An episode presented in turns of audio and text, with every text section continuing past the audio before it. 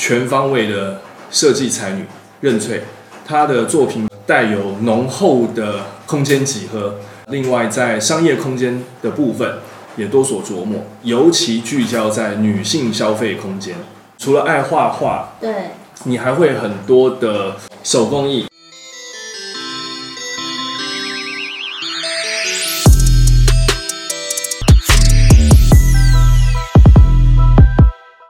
这香槟很好喝。这是我坐在我旁边的这位才女，也是美女任翠呢，请我喝的布达佩斯的香槟。好久不见，对，好久不见。就我常年经年累月跟任翠的认识啊，然后从旁观察她的这些创作，呃，在空间的作品上面，其实呢，她就像是一个雕塑师。它透过切或挖这样的一些建筑的形式原理，去创造那个空间。我记得我在刚开始经营公司的第一个案子的住宅，它就是用切的方式。可是大家会觉得说，天啊，在住宅用切的，可能会一方面锐角啊，或者什么，其实空间感会让人不舒适的。就好像后来我做一个呃十分之十的一个第一家的旗舰店。当时的业主会觉得，我要这个贵妇品牌的保养品专卖店，然后你搞了这么多的尖锐的东西在我的我的十平大小、十一平的空间里面，他当时是很不能接受。但是其实我是要带到的一个是女性的力度，就自我追求的一个心态上面。就大家看可能觉得我在雕塑，其实我是在整合，我是在让那个空间变得很平顺。就是可能建筑体上面它的。的挖去构造去雕塑，有的是很钻的，很很结构性或者是很表现性。可是我的好像都是在让他找到一个力度上的均衡。我后来其实因为一切都是自发性的行为，所以我没有去太多的研究。可是后来我的就周围的同事会告诉哎，你好像都喜欢大概用四度，但不超过十度的那个切线角线啊，去去重塑这个空间。还有就是你的空间会想要制造一个凌空感，就无重力这个感觉，对，无重力就好像漂浮啊，或是斜线它突然像飞机呃缓缓呃就是起降的那种那种角度，是，嗯，然后还有光，我觉得光就像一般也许我们很着重在顶光或是那个间接光，但是我们的光好像就是像雕塑一样，就是四面八方来的那种均匀的那种载体。呃，材料的话，我觉得现呃之前偏的很多是很硬的钢板啊，这种很锐利、很尖的这种材质。然后比如说，如果是做一个层板，我也会尽量是哦从零，然后突然呃从从零这种没有的地方，然后突然突然出长出来，然后再突然突然消失回去，就这种很很瞬很瞬间的东西，嗯，就好像是有一种这种特色。因为你有不同的艺术创作。你现在有没有将一些你的艺术创作呢？就是说，诶，送给客户啊，摆在他的家里面啊，啊，或者是说，你可能呃，因为完成一个作品啊，一个空间，所以呢，你特别为了这个空间画一幅画，有没有这样的一些故事？有啊，就是好像大概十年前就刚好一个客户，然后有他们家的住宅改造，其实保留了一个一个桌椅餐椅，因为。比较有意义，对他们夫妻而言。然后当时我我后来在做他们家同时，泼了两幅画，画两幅画。就完工的时候，我只是把它搬过去，想说他会不会想要。就没想到两幅挂在空间，各个墙面大小还有颜色都非常合适。是，对，就是就自然而然的非常合适，没有经过任何策划。就当时画面的绿色就跟他的餐椅的绿色，就简直就是一模一样这样。然后还有一个民宿，呃，基隆的民宿也是我们当时就特别铺了一大张，呃，木板在地上，然后当时我就帮他画了一面墙。已经超过十年前，你就已经在这样操作，那你又如何去呃，透过你的这些设计手法去说服客户，或者是说服消费者，能够去接受并且去感受到这个女性的空间呢？十年前，其实我觉得女性消费的是比较盲从的，比较被看的，嗯，所以当时的空间呢，会会被要求到比较圆融，然后比较制式，比如说就是哎一排柜子好选就好，或是怎么样怎么样，就像大家看到的化妆品专卖店这样啊，都是陈列性为主。但是后来越来越多的的自我意识的发展，所以到现在现在十年后，就是到了他们要什么的状态，甚至于有一些空间他们会。呃，经营方都会告诉我们说，呃，希望办很多女性专属的 seminar，啊，这个空间就是专属为女生设计的空间，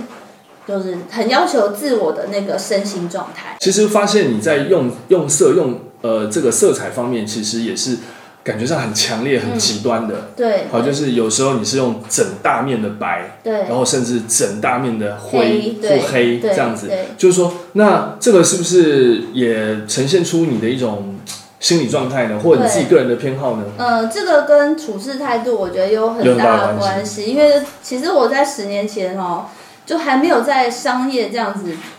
打应该有打混吧，打混这么久的，我是一个非黑即白的人，是非常强烈，就是对就对，错就错，或者说跟同事相处也是，啪一支笔就飞过去了，或是纸戳了就啪这个就揉烂就丢走这种，然后很会那种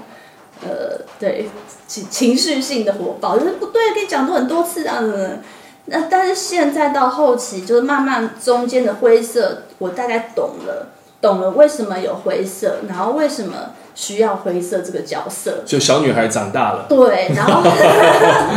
对，然后后来你就会看到我近期的作品，就是会比较呃温婉一点，对，你可以讲温婉一点，对。所以其实开始慢慢的从比较呃所谓的方正，然后开始。变到比较圆滑，对对，所以其实可能零零角角的部分，其实慢慢慢慢的也从你现在近期的作品当中比较少看到，开始去转为一种比较呃柔软，对，或者是比较具有温度面的一种表现，对对。而且我其实我一直觉得空间是可以影响人的，太容易了。就如果你想要你的小孩变好，或者是家庭和睦，你你透过设计其实是可以达成的。有有一些暗角啊，就是你应该说什么一些 setting 可以让它变变好。所以现在的空间，我就是很多在关注这种，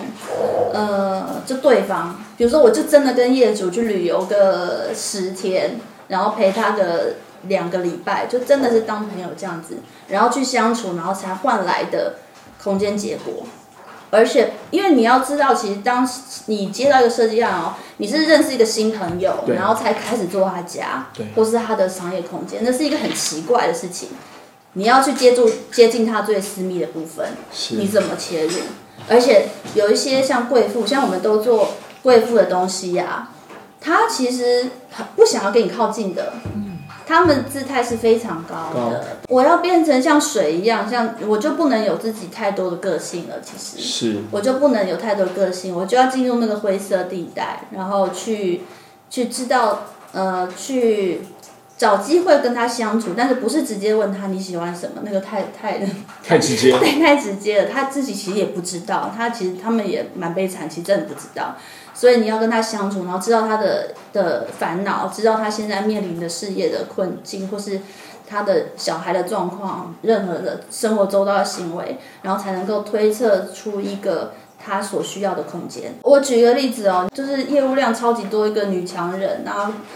呃，他做服装业的，然后。待几个一两个月就要开始构思下一季、下一季、下一季订货会，或者是出产一些新的新的设计。对。然后那我们怎么办？怎么跟他开会？永远一定是去他家，而且常常会弄到早上六点。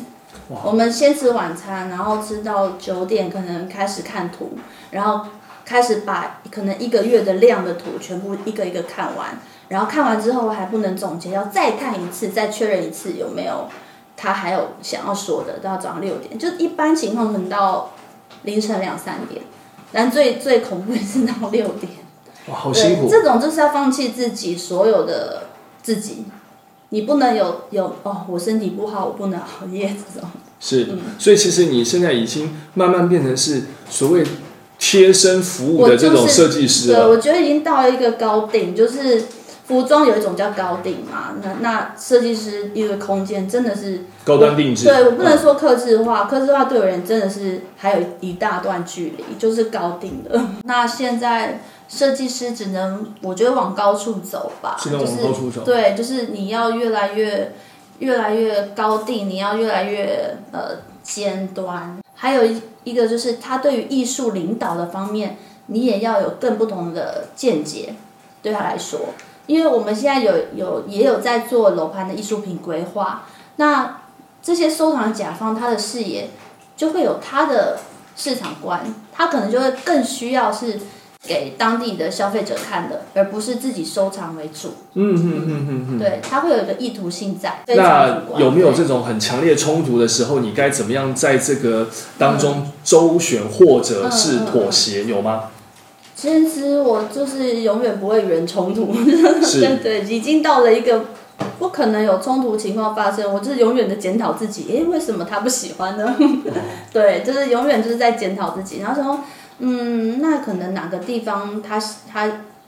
可能常年看的东西大概是这样子的，比如说他就是喜欢 Versace。然后你也知道，呃，内地客户他的变化超级快，他可以当时整间都买 Versace 的东西，但是他进就是到了现在，也不过是大概五年的时间，他可以完全讨厌那些东西，然后喜欢稍微收敛的东西，就他其实变得很快，但是还是有蛛丝马迹可以追寻。他想，他也有想要成为的人，就他也想要被别被他的朋友们怎么看。是对，我就要先预测到这一段，我就可以定案这样。非常多的年轻小女生，她们未来也希望能够成为一名优秀、成功的女性设计师。嗯，有没有什么是你在这一路以来的心路历程当中，能够给目前这些小女生一些建议的呢？嗯，